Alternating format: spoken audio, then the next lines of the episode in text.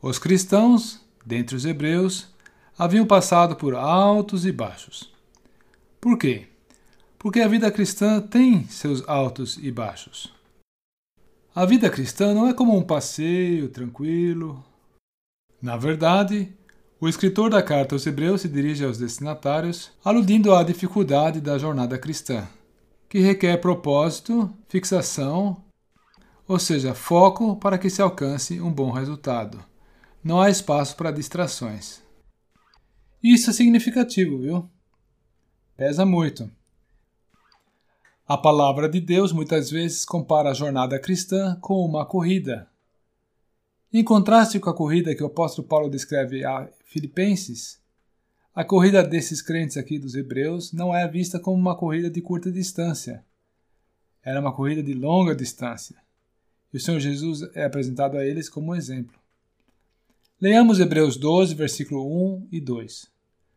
Portanto, também nós, desembaraçando-nos de todo o peso e do pecado que tenazmente nos assedia, corramos com perseverança a carreira que nos está proposta, olhando firmemente para o Autor e Consumador da fé, Jesus. Veja que os hebreus precisavam ser encorajados a perseverar para que realmente levasse adiante o que lhes foi proposto depois de fazer tão bem a vontade de Deus. Foi-lhes dito que dentro de pouco tempo aquele que vem virá, e não tardará. E então virá o fim.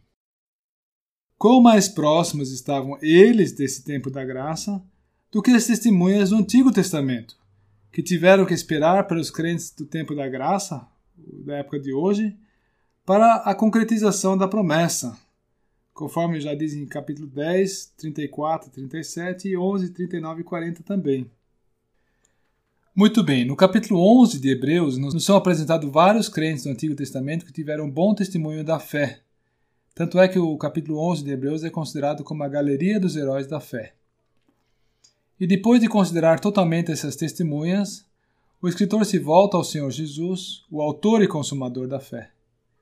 Ele o apresenta aos hebreus como exemplo. Jesus completou a sua carreira terrena do primeiro ao último passo de uma forma exemplar e recebeu o lugar de vencedor na glória, conforme podemos verificar em Apocalipse 3, versículo 21. Eu venci e me assentei com meu Pai no seu trono. Ao que vencer, lhe considerei que se assente comigo no meu trono.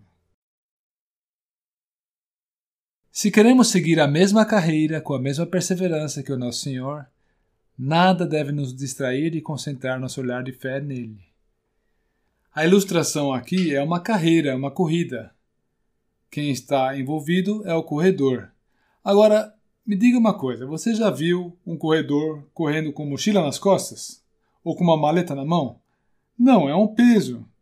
Ninguém leva peso extra consigo para correr bem. Ou então, você já viu um corredor correndo com uma corda amarrada entre as pernas? Não precisa nem estar muito amarrada, mas o fato de estar ali, ela enreda, ela prende os passos, ela é um estorvo. Pois bem, o nosso versículo de hoje, Hebreus 12, de 1 a 2, diz que nós devemos nos livrar do peso e daquilo que nos assedia.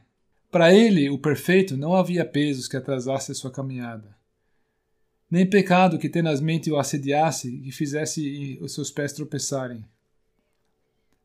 Nós, porém, temos que nos desembaraçar de tudo isso. Temos que identificar os fatores que nos atrasam, que, nos que são empecilho, para que a nossa corrida se assemelhe à corrida que correu o Senhor Jesus. E nos deixou exemplo para que fizéssemos da mesma forma.